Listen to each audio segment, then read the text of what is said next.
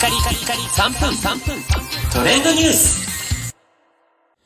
ナビゲーターしゅんです。今日あなたにご紹介するのは、藤井風さん、2022年紅白歌合戦出場というニュースをお伝えいたします。このチャンネルでね、たびたび藤井風さんのニュースをお伝えしておりますが、えー先日ありました紅白歌合戦の出場歌手には名を連ねていなかったんですが、2年連続藤井風さん出場ということでね、えーもう一ファンとしては大変嬉しいニュースでございます。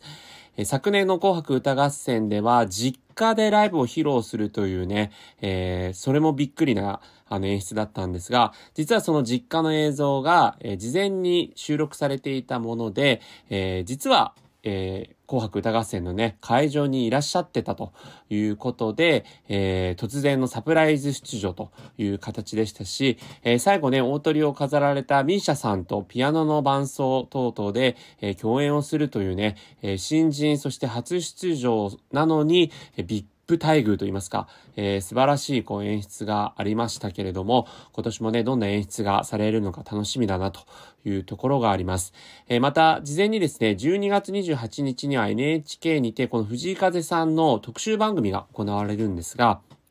私も、あの、ファンとして知らなくて、あの、大変失格だなという形なんですが、藤井風さん今、えー世界でですね、非常にこう、口コミで広がってヒットしているシンガーとなっておりまして、特にタイにおいては TikTok を中心としたバズりが行われまして、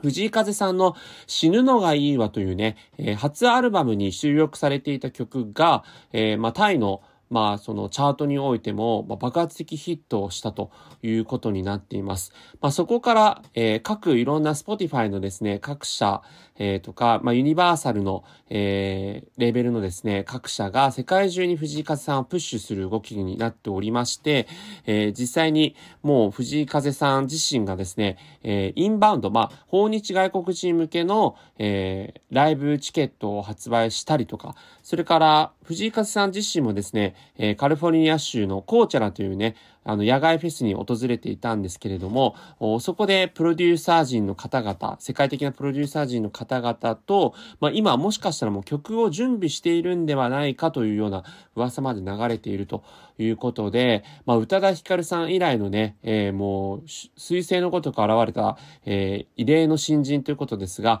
もしかしたら藤井風さん、近年中に世界デビューというのも起こるかもしれないということで、非常にそのあたりも楽しみですね。それではまたお会いしましょう。Have a nice day!